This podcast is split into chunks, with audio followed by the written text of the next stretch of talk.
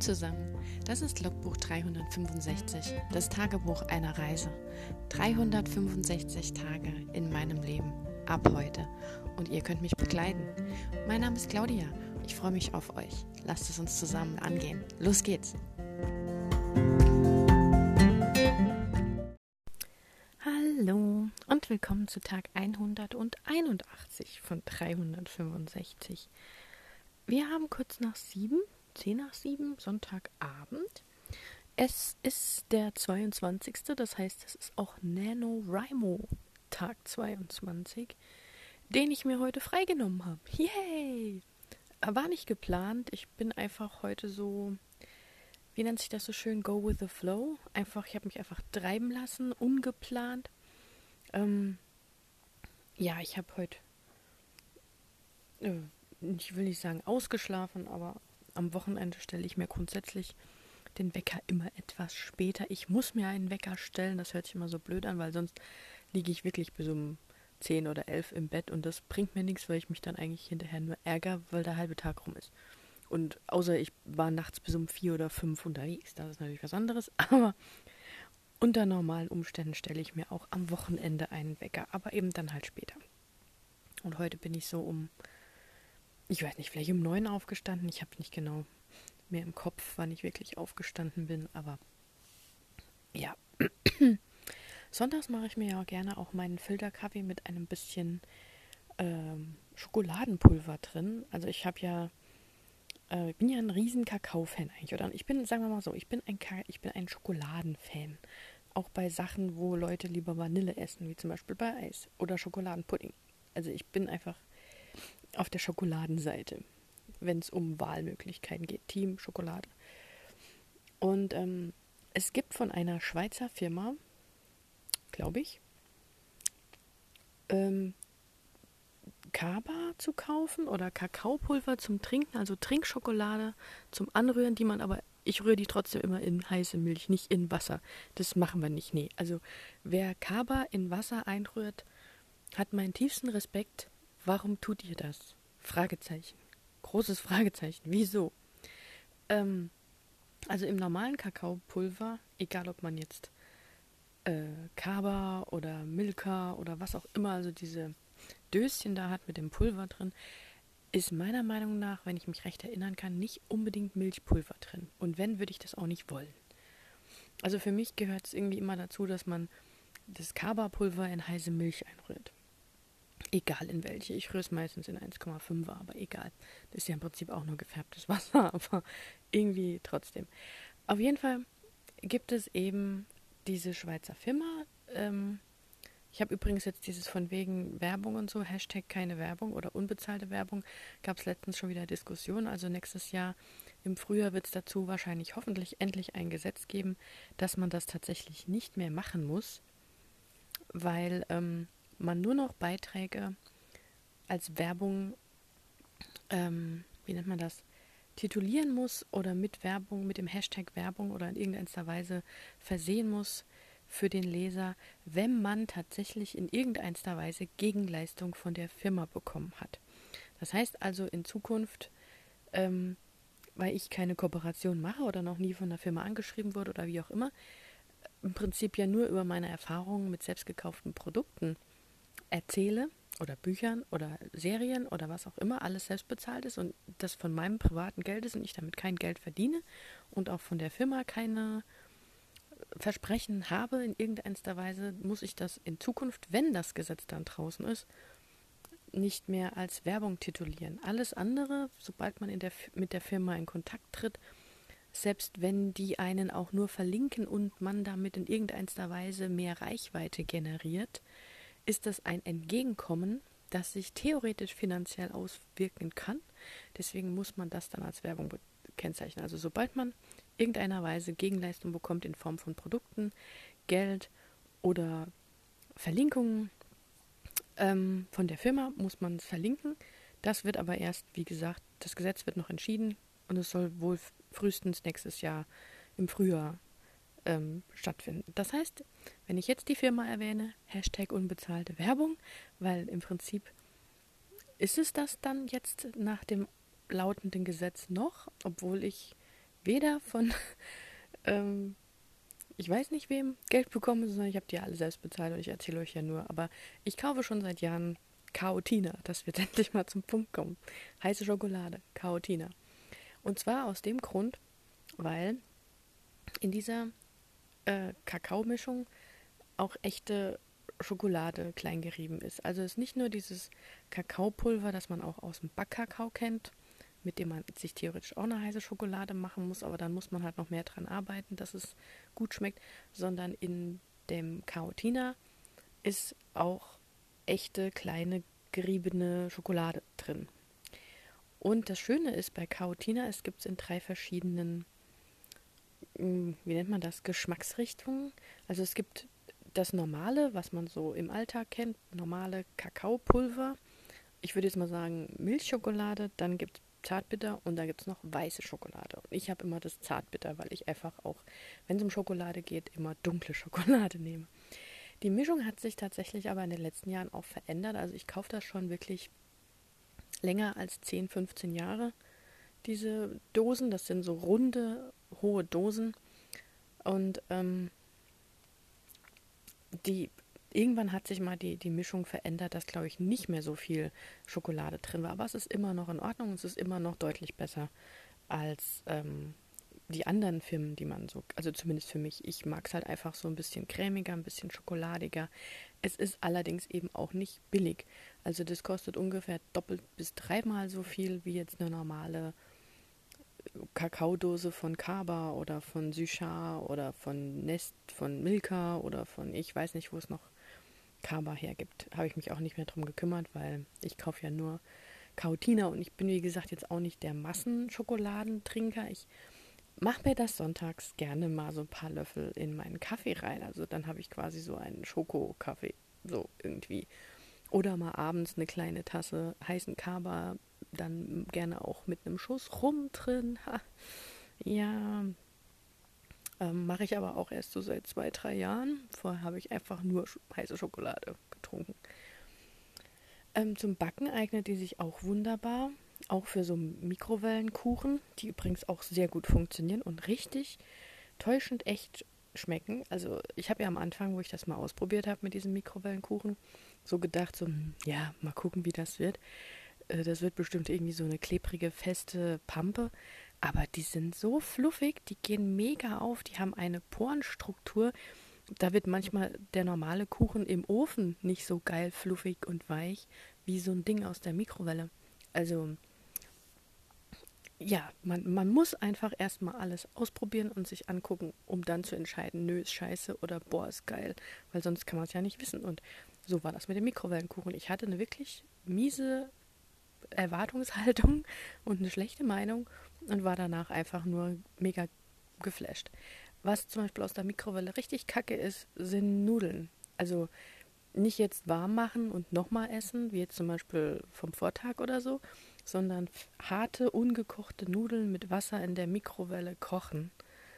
Das ist ganz, ganz, ganz, ganz, ganz, ganz furchtbar. Es hat schon seinen Sinn, dass die Nudeln im Topf auch ein Stückchen schwimmen können, weil, also das, was ich mal in der Mikrowelle ausprobiert habe, ist auch schon ein paar Jährchen her.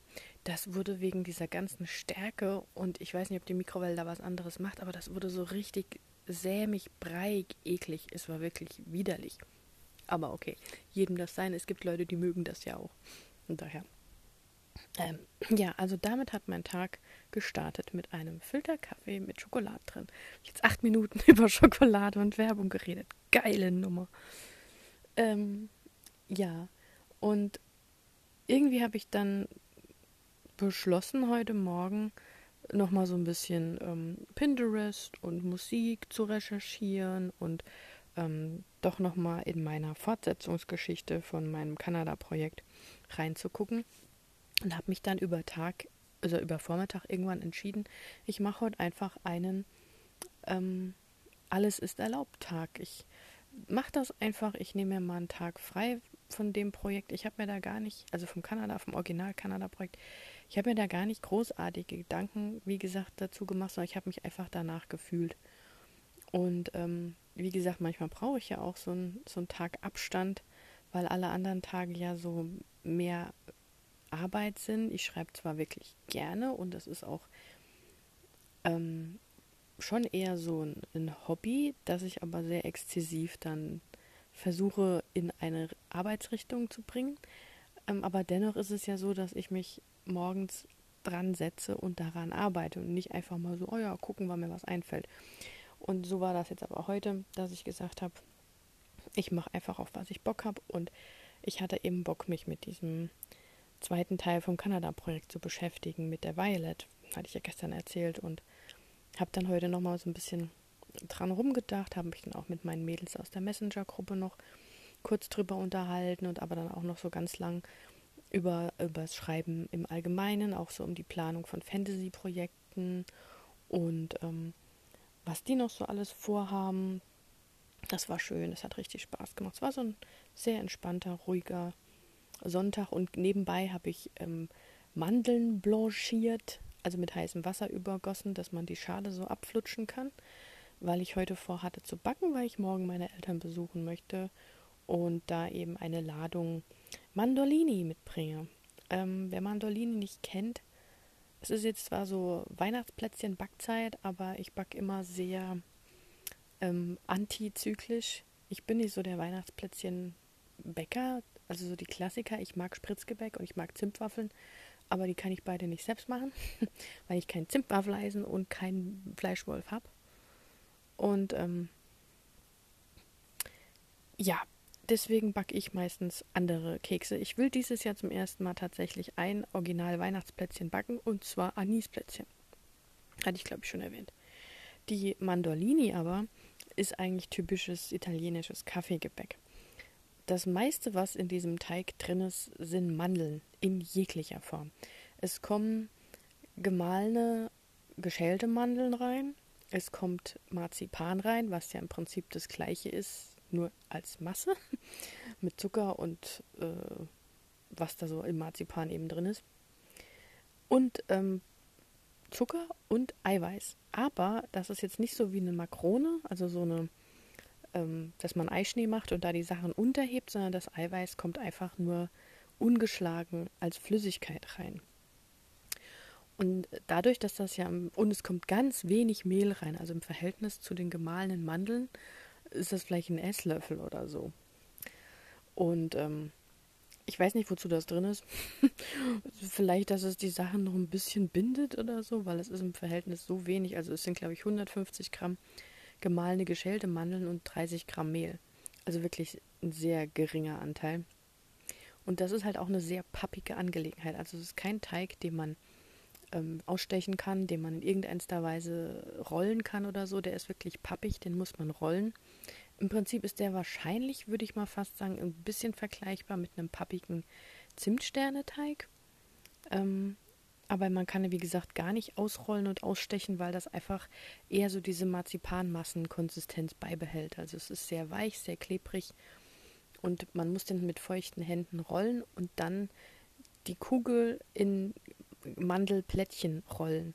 Das gibt dann die Außenseite von diesem Mandolini und als Kugel setzt man das eben auch aufs Blech und dann werden das äh, so die laufen nicht auseinander, gehen ein klein bisschen auf, weil eine kleine Menge Backpulver drin ist und kriegen halt einen ganz kleinen flachen Boden. Aber es wären jetzt keine Cookies, die sind schon noch so leicht angehoben.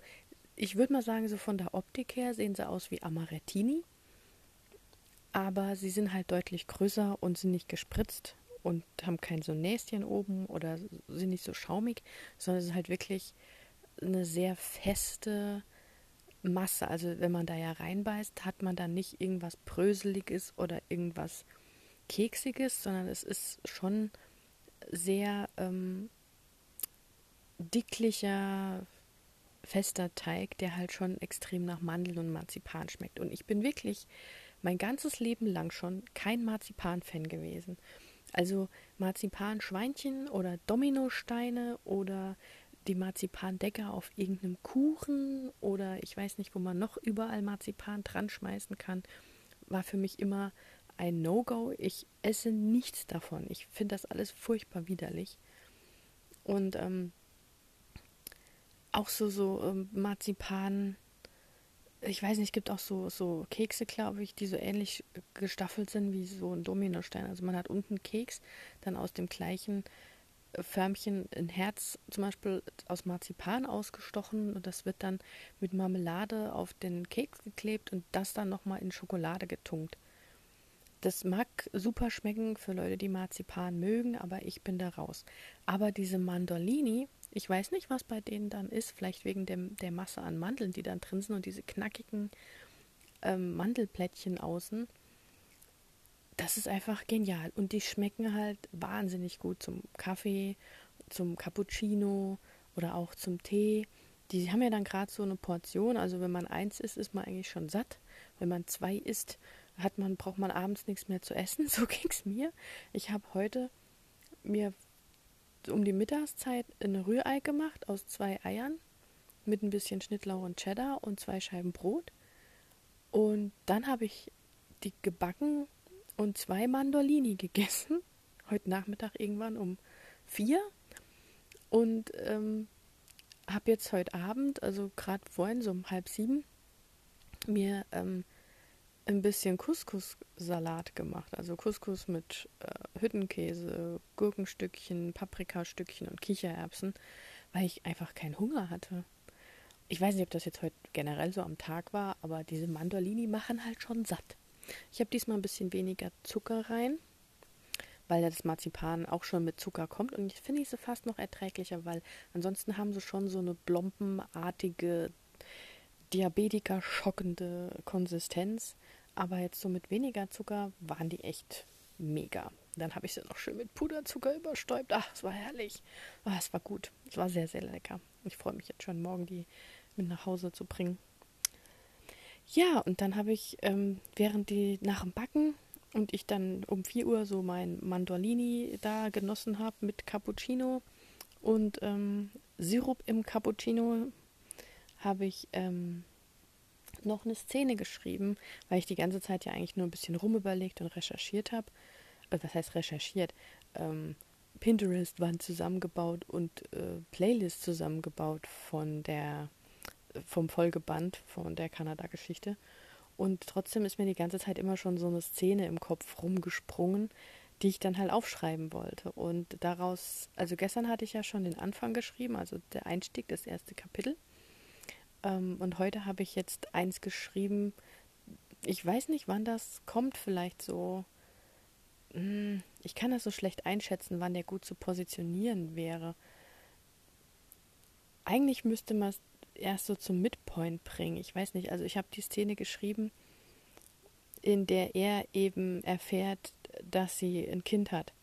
Weil sie hat das ja die ganze Zeit vor ihm äh, verheimlicht, also nicht absichtlich verheimlicht, aber sie hat, da sie sich ja nur einmal im Jahr miteinander äh, One-Night-Stand-technisch vergnügt haben, hat das für sie eben keine Relevanz gehabt, ihm das zu sagen.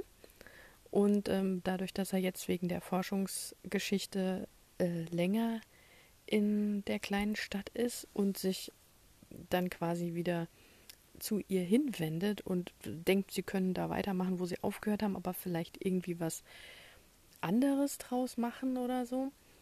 Ähm, ich weiß nicht, was er sich vorstellt, weil sie haben ja beide nicht so wirklich Interesse an einer Beziehung, aber da bin ich noch nicht so ganz da, was er sich davon vorstellt. Vielleicht weiß er es selbst nicht so genau, wenn er dann hinkommt und denkt so, hey, ich habe mich gefreut, dich wiederzusehen. Und sie so, ach du Scheiße, was machst du denn hier? Ciao. Äh, okay, Mist. So irgendwie halt. Ähm, aber naja, auf jeden Fall erfährt er das halt und kriegt halt erstmal so einen kleinen Schock, weil er kriegt das halt nicht gesagt, so nach dem Motto, ja, ähm, übrigens, äh, ich habe schon, schon ein Kind, sondern ähm, er wird halt gefragt, ob er bereit wäre, Vater zu werden, was ihn natürlich dann direkt in die Bredouille bringt, weil er denkt, oh Gott, scheiße, ich habe sie geschwängert beim letzten Mal oder sowas. Und ähm, das ist auch so eine kleine, ähm, Revelation oder wie nennt man das, also so eine, so eine Klarstellung, wie er zu dem, der Sache steht. Weil wenn er ja jetzt denkt, oh scheiße, ich habe sie geschwängert, was mache ich denn jetzt? Muss ich da bezahlen oder sonst was? Die Gedanken macht er sich aber gar nicht. Er macht sich eher eben Gedanken, wie es ihr damit geht und dass sie jetzt schon die ganze Zeit damit leben musste und er ja nicht helfen konnte. Also man bekommt da im Prinzip gleich vermittelt, dass er ein guter ist und er damit leben kann und möchte und da keine Probleme mit hätte und eher für sie da sein möchte und eben nicht sagt, oh scheiße, ich habe da jetzt so eine Tussi geschwängert, was mache ich denn jetzt? Und ähm, ja, dann, dann kriegt er aber eigentlich gesagt, ja, nee, das Kind hat sie schon länger, das hat nichts mit dir zu tun. Und dann ist für ihn aber so gleich so der Punkt, ja Mist, ich hätte aber Interesse an ihr und jetzt hat sie einen Typ, weil er ja dann davon ausgeht, das Kind muss ja irgendwie einen Vater haben. Also er weiß ja die Story gar nicht so. Das habe ich heute geschrieben und dann noch so den Moment, ähm, in dem er quasi in die ähm, Stadt wieder fährt und sie trifft und ähm, halt sie ihn total geschockt äh, irgendwie abweisend behandelt oder so, ja, schön, dass du da bist, das ist ja toll, toll, dich mal wieder gesehen zu haben, tschüss, ich muss dringend weg. Und ähm, er fährt dann halt mit dem Auto heim und die Szene, ähm, die poste ich später noch auf Instagram. Da geht es irgendwie so drum, dass er dann sagt, boah, ähm, dass er gar nicht weiß, was er erwartet hätte eigentlich, aber dass er sich gerade total dumm vorkommt, weil er sich wie so ein kleiner Schuljunge, der, der endlich ins Camp, ins Sommercamp fahren darf, gefreut hat, hierher zu kommen und dass sie ihn dann eben so, so abweist, weil sie ja eigentlich die Vereinbarung hatten, ähm, sechs Jahre Gefühle nein. Und dass sie anscheinend eben damit umgehen kann und sich daran hält und er eben anscheinend mit der, von mit der Abmachung grandios gescheitert ist und so. Ja. Mal gucken. Es hat nicht so den gleichen, ähm, ist mir jetzt heute aufgefallen, wo ich so ein bisschen drüber nachgedacht habe, äh, dass wirklich so dieser Band, den ich jetzt gerade schreibe, also der reguläre, der ja zum Lektorat soll, äh, ähm, mit Aimee und Sam, dass der halt eigentlich wirklich so der Einsteigerband ist, wenn man das so nennt, wo man eben die, ähm, die Szene oder die Szenerie, die Landschaft, das Worldbuilding mitbekommt und eben den kleinen Ort und die Umgebung und Kanada und die Hunde und alles und das Dorf oder die Stadt kennenlernt. Und wenn man danach eben mit Violet einsteigen würde, ähm, findet das ja eigentlich nur dort statt. Also es wird ja nicht mehr gewechselt. Sie zieht ja nicht weg und er zieht eigentlich her oder so. Also er zieht her, ja. Ähm, aber es ist halt so, dass man dann quasi dort bleibt, in dem Ort, den man schon kennt und sich eben damit beschäftigt ähm, und eben die Sachen noch weiter dann kennenlernt, auch aus einer Perspektive von jemand, der dort schon sein ganzes Leben eben lebt und also ähnlich wie bei Sam im Prinzip, der halt aber wieder zurückgezogen ist aus bekannten Gründen. Und ähm, man bekommt ja dann auch hoffentlich noch irgendwie mit, wie es ähm, Eme und Sam geht, also wie die beiden miteinander weitermachen. Und ähm, ja, Violet und Eme werden ja auch äh, Freundinnen. Vielleicht kommt ja auch mal Alicia vorbei und besucht die beiden mal zusammen mit ihrem Freund. Die hatte ich ja eigentlich woanders hingeplant. Ähm, aber ja, die ist ja schon Kanadierin dann theoretisch. Die kann man ja dann mal zu Besuch kommen lassen. Vielleicht kommt die ja mal einfach so vorbei. Also, äh, aber es wäre halt schon, schon eine andere Story. Also man ist dann halt tatsächlich in diesem kleinen Örtchen dann. Und ähm, klar, der Ian, also der, der Biologe, der sich ja für Violet interessiert, der kommt natürlich, ich sage jetzt mal von außerhalb und hat dann mit diesem Dörfchen oder mit dem Örtchen zu tun und bekommt vielleicht auch so ähnlich wie ähm, Emmy ab, dass die Leute im Dorf halt sehr schnell reden. Weil, und er ist das ja gar nicht gewohnt, er ist ja eigentlich eher so ein On-the-Road-Mensch. Äh, vielleicht ist er, vielleicht hat er auch, ich weiß nicht, einen Wohnwagen oder ein Zelt oder ich weiß nicht, wie man da oben in der Pampa dann den Lachsen hinterherfährt. Oder anderen Tieren. Und ähm, das wäre natürlich schon witzig, wenn er halt eher so gewohnt ist, in einem Wohnmobil zu leben oder sowas. Und ähm,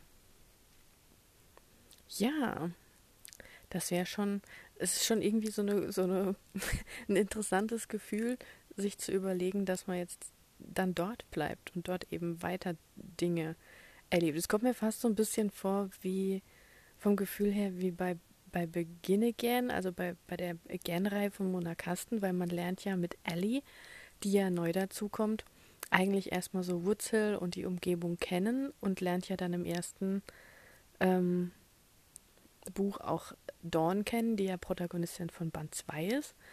Aber man lernt eben auch schon die ganzen anderen Leute kennen. Und ich frage mich halt, wenn ich das also jetzt mal rein, das ist jetzt schon sehr, sehr weit ins Blaue gesprochen. Ich bin ja schon froh, wenn, wenn das erste Buch überhaupt als Einzelband genommen wird.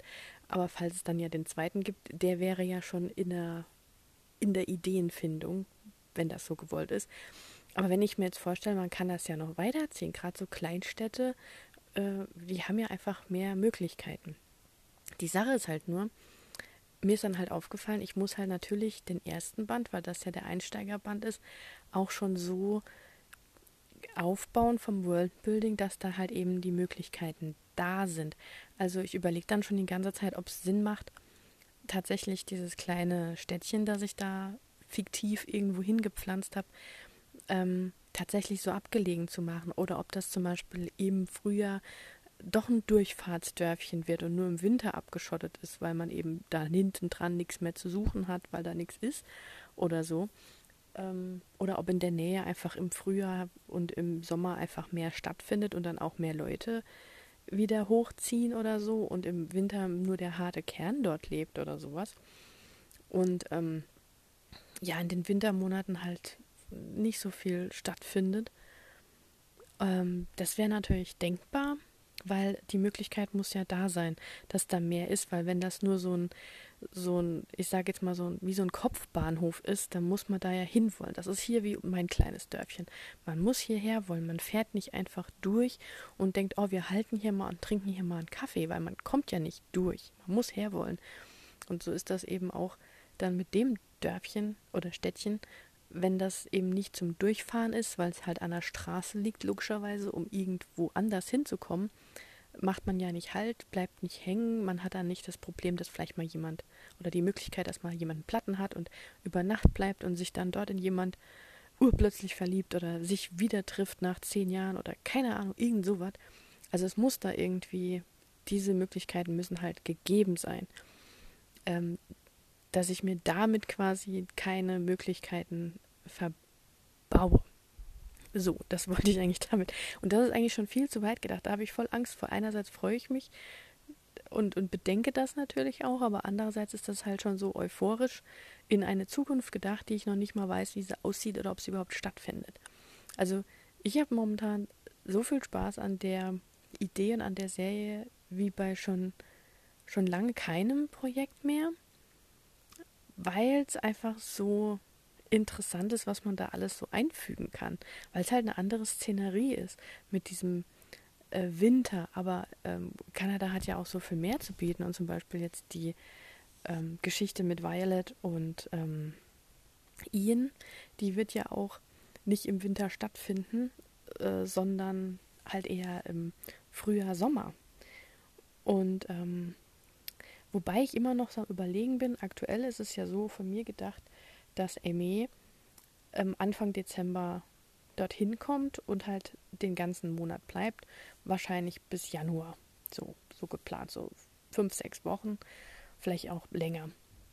Das heißt, ich habe diesen Zeitraum, wo eben eventuell Dinge passieren könnten, die schon auf Band 2 hindeuten könnten, unter Umständen. Jetzt ist es aber so, dass diese Lachswanderung nur bis November geht. Und es gibt natürlich welche, die wandern auch wenn es schneit und auch in so einen Fluss, der noch irgendwie von einer wärmeren Quelle gespeist ist, der dann offen bleibt. Aber das ist halt nicht dort. Und ähm, da ist halt die Frage, taucht Ian eventuell schon in Band 1 auf und Eme bekommt da schon was mit oder man bekommt als Leser etwas mit oder kommt er erst im Frühjahr oder ähm, erlebt man das erst in Band 2, ähm, dass er kommt, aber dann müsste ja eigentlich so viele Wochen noch ähm, vergehen, bis quasi äh, Band im Band äh, im Band 2 dann das weitergehen kann, dass er dann zurückkommt. Also das sind alles so, so zeitliche Dinge, die mir plötzlich auffallen, die eben, wenn Band 1 nur ein Einzelband bleibt, keine Rolle spielen, weil ich das dann so einfügen kann, wie es mir passt, wie es brauche. Wenn das aber schon Foreshadowing ist auf Band 2, ähm, ist das eine ganz andere Nummer. Und da muss man eben aufpassen, was man wann wo sagt, weil wenn das eine Buch draußen ist, kann man ja schlecht äh, da nochmal was ändern, um das in Band 2 dann aufgreifen zu können. Weil das, was in Band 1 steht, ist quasi Gesetz oder gesetzt. Mit Tö hinten noch gesetzt, gesteckt, festgesteckt quasi. Weil ähm, wenn ich jetzt sage, äh, ich hatte ursprünglich vor, dass ja Violet und Eme auf diesen äh, dieses Festival da gehen, wo ich ja gestern erzählt habe, wo sie diese Hundeschlitten, Ponyreitnummer da abziehen wollen und dass zu diesem Festival oder Fest eben auch der Ian kommt und dass Eme und Sia oder Eme Violet quasi ähm, da mit ihm zusammen sieht und sie darauf vielleicht anspricht. Aber dann müsste es einen Grund geben, warum Ian nochmal in der Kleinstadt ist zu diesem Winterfest, weil normalerweise wäre er ja zur Lachswanderung im November durch und wäre dann vielleicht im November irgendwann mal da oder vielleicht ein bisschen früher und dann ist er wieder weg. Ähm, ist halt die Frage, was macht er denn, ich weiß nicht, äh, Mitte Dezember noch dort? Hat sich da was verschoben? Gab es einen ungewöhnlich warmen Dezember. Klimawandel, ich weiß es nicht. Ähm, ja, weil eigentlich ist so die Hochsaison September bis November und die meisten Lachse ziehen wahrscheinlich dann im Oktober, Ende Oktober oder so. Also da muss ich nochmal genauer recherchieren. Und November sind ja eher dann so die Ausflüchte. Man könnte halt im Dezember noch sagen, okay, der guckt sich halt vielleicht noch an, äh, wie sich die Larven da entwickeln oder ähm, er guckt sich noch an, wie sich die Natur verändert, weil die Fische da gestorben sind oder keine Ahnung was. Äh, aber das macht eigentlich keinen Sinn. Da macht halt eher Sinn, dass er im Frühjahr wieder zurückkommt. Und ähm, ja, das wäre so die Sache, wo ich, wo ich auch sagen könnte, okay, es gibt die Möglichkeit, dass er zweimal auftaucht. Einmal eben zur regulären Lachswanderung und einmal eben nochmal so im März oder so um halt zu gucken, wie, ob an den Flüssen sich irgendwas getan hat, wie sich das so entwickelt hat oder irgend sowas in dieser Richtung. Und ähm, ja, das ist jetzt so, so die, die Geschichte, aber das ist ja jetzt auch noch ein bisschen, hat ja noch ein bisschen Luft. Es ist ja nicht so, dass das eine Buch jetzt morgen rauskommt oder so und ich dann da jetzt Entscheidungen treffen müsste. Ist ja. Ja, aber abgesehen davon äh, ich vergleiche es nicht, um Gottes Willen, ich vergleiche es nicht mit der Again-Reihe, aber ähm, ich habe die halt im Blick und habe halt gesehen, wie Mona die mit, mit den Jahren so aufgebaut hat, weil eigentlich waren es am Anfang ja nur drei Bücher. Es war ja erst Ellie, dann Dawn und dann Sawyer, die man alle im ersten Band kennengelernt hat und dann Dawn und dann eben Sawyer, weil Sawyer mit Dawn in einer WG quasi wohnt oder sich in Studien, Studen, Studentenwohnheimzimmer teilt. Das heißt, wenn man im zweiten Band mit Dawn zu tun hat, wie sie eben ihre, ihr Leben führt und, und ihre Liebe findet, lernt man ja auch Sawyer besser kennen, weil man ja ständig bei Dawn quasi im Studentenwohnheim ist und Sawyer eben auch ein Stück weit eine Bezugsperson. Zusätzlich zu Ellie, die ja ihre beste Freundin geworden ist. Das heißt, ähm, es ergibt sich natürlich, dass Sawyer sich die Möglichkeit im zweiten Band erschafft, äh, eine eigene Protagonistin zu werden. Und ich finde ja, von den ersten drei Bänden ist eigentlich der Sawyer-Band, der dritte, eigentlich mein liebster, also der viele gern heißt er. Als Sawyer einfach, man lernt Sawyer am Anfang kennen und denkt halt wirklich, was für eine Bitch. Aber da habe ich ja, also über die Bände habe ich ja schon öfters geredet und wenn man halt wirklich ihre Geschichte lernt. Also da sage ich wirklich, man ändert seine Meinung über diese Frau, wenn man ihr Buch liest. Weil ähm, da schaut man dann, sie ist halt wirklich im ersten Band einfach nur als äh, Bitch verwendet und auch Dawn sagt halt, ja, die, die nervt mich nur. Das ist auch noch so im ersten Band. Im zweiten Band lernt man sie dann kennen, vielleicht auch schon wohl wissend, hat sie ähm, Mona Kasten dann so angelegt, dass man eben das Potenzial spürt oder das sie nutzen kann, weil im zweiten Band ist sie ja zumindest nett zu Dawn. Also sie ist immer noch ein bisschen bitchy gegenüber Ellie und auch bitchy gegenüber anderen, aber sie ist auf jeden Fall nett zu Dawn, auch wenn sie so ihre ganz eigene Art hat, das zu zeigen. Ähm, und dann bekommt sie ja ihren eigenen Band. Und man lernt aber in, bei Dawn auch schon andere Persönlichkeiten kennen, die halt immer so ein bisschen nebenher laufen, irgendwelche Kommilitonen. Und dann ist ja Jahre später, ich weiß nicht, ob das dann geplant war oder halt noch dann als Idee kam, kam ja, oh, ich weiß gar nicht, wie der überhaupt heißt, weil den habe ich nicht. Der hat mich nie interessiert, den habe ich auch erzählt. Ne? Den habe ich angefangen, nicht weitergelesen, weil mich einfach das Thema nicht interessiert. Also ähnlich wie bei Sinking Ships. Tami schreibt wunderschön, aber Sinking Ships ist halt einfach nicht mein Thema. Ist in Ordnung für mich. Das Buch ist trotzdem toll geschrieben. Es gibt viele Leute, die lieben die Story, die lieben die beiden Protagonisten. Ich mag einfach die Thematik mit dem Wasser nicht. Ende. Und dann muss ich da nicht schlecht drüber reden, es ist einfach nur nicht mein Fall. Und so ähnlich ist es auch mit dem vierten Band von, von, von der Again-Reihe, weil mich das Thema einfach nicht interessiert hat. Ich mag die Protagonistin, ich mag auch den, den Love Interest eigentlich total gern, weil es der, der Lehrer ist. Aber ähm, die Story an sich fand ich halt nicht so meins. Und da habe ich das auch gar nicht gekauft. Ich hatte es nur als ähm, E-Book irgendwo angelesen oder sogar weitergelesen und ähm, ja, dafür aber hingegen wieder den letzten Band, den fünften, dieser Dream Again mit, mit Jude und Blake, die ja an, an Anfang überhaupt keine Rolle gespielt haben. Also weder Blake noch Jude, also Jude taucht gar nicht auf, die ist ja nur Love Interest, wenn man so will. Und ähm, Blake taucht ganz am Rande nur auf, weil er im Schreibkurs von Dawn ist, taucht dann wieder halt in dem Band auf, in dem ähm, in dem vierten Band, den ich nicht gelesen habe, in dem, in dem Everly die Hauptperson ist, weil sie ist ja auch in dem Schreibkurs von Dawn. Da lernt man sie ja kennen. Und der Lehrer, mit dem sie was anfängt, ist der Schreibkurslehrer. Und Blake ist eben bei in Dawns Band jemand, der halt in diesem Schreibkurs sitzt. Den bekommt man ab und zu mal mit, als Name reingestreut. Und dass er irgendeinen Quatsch macht. Bei Everly lernt man ihn besser kennen, weil die beiden sich miteinander anfreunden und er ist halt auch so ihr bester Freund dann geworden. Und dadurch entwickelt sich, dass Blake quasi als Protagonist aus einem Buch herausgeht und ähm, Jude dann quasi dazukommt, die dann eigentlich aus deren Sicht geschrieben ist. Also es geht eigentlich um Blake aus den vorherigen Bänden, aber es ist aus der Sicht der, der weiblichen Person geschrieben, die eben seine Ex-Freundin war und dann eben wieder sein mehr werden möchte, wie auch immer.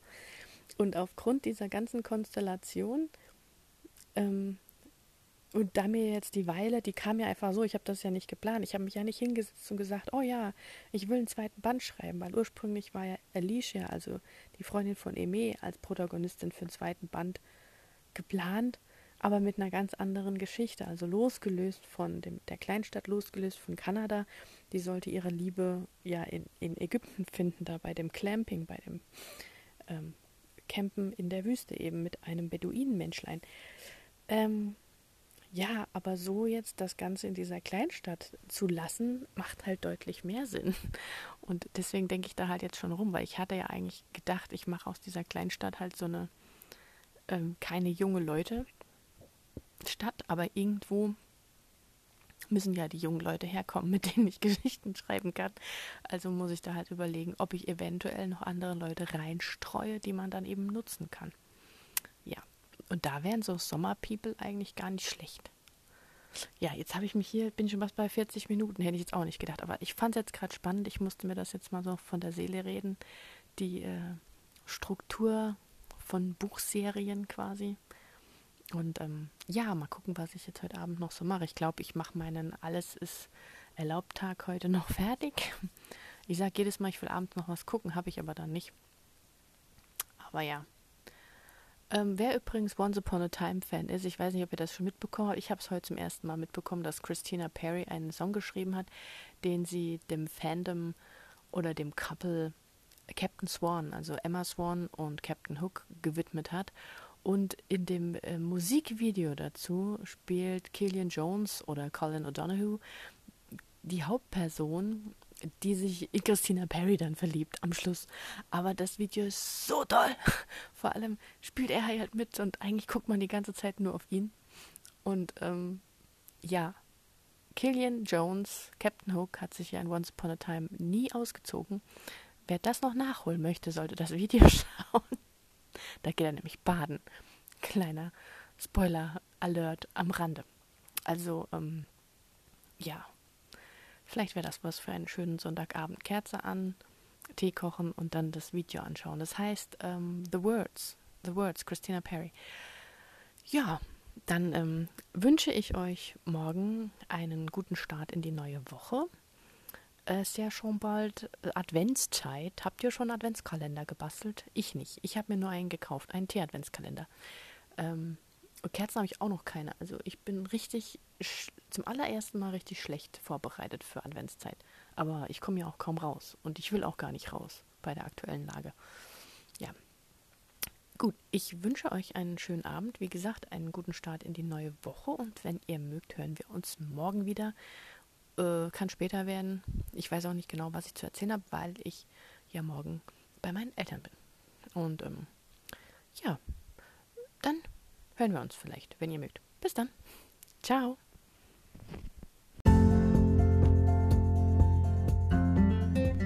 Das war ein Eintrag vom Logbuch 365, das Tagebuch eines Jahres. Und morgen geht's auch schon direkt weiter. Ich freue mich auf euch, eure Claudia.